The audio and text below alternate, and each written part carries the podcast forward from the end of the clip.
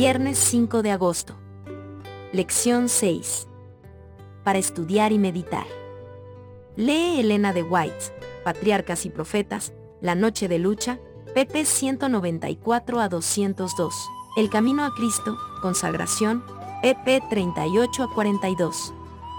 Esta voluntad, que es un factor tan importante en el carácter del ser humano, fue en ocasión de la caída del hombre entregada al dominio de Satanás. Y él desde entonces ha estado obrando en el hombre el querer y el hacer de su propia voluntad, para la ruina y la miseria del ser humano, TI 5, 486. Para recibir ayuda de Dios, el hombre debe reconocer su debilidad y deficiencia.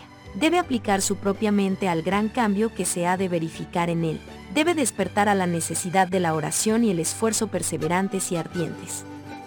Los malos hábitos y costumbres deben desterrarse, y solo mediante un decidido esfuerzo por corregir estos errores y someterse a los principios rectos se puede obtener la victoria. Muchos nunca llegan a la posición que podrían ocupar porque esperan que Dios haga por ellos lo que Él les ha dado poder, para hacer por sí mismos. Todos los que están capacitados para ser de utilidad deben ser educados mediante la más severa disciplina, mental y moral, y Dios los ayudará, uniendo su poder divino al esfuerzo humano. Pp 255.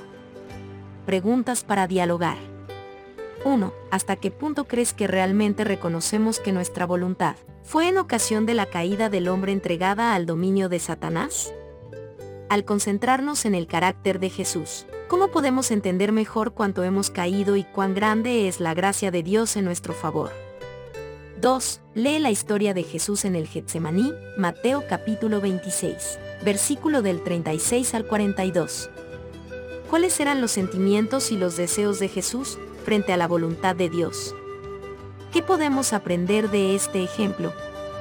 3. Como Claes, mencionen cosas específicas de su propia cultura que pueden colaborar para derribar nuestras defensas y hacernos más vulnerables a los ataques de Satanás.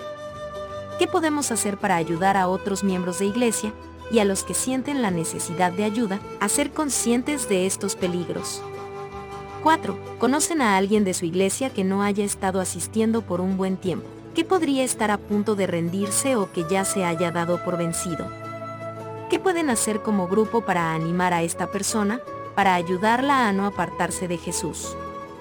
¿Qué cosas prácticas pueden hacer para ayudarla?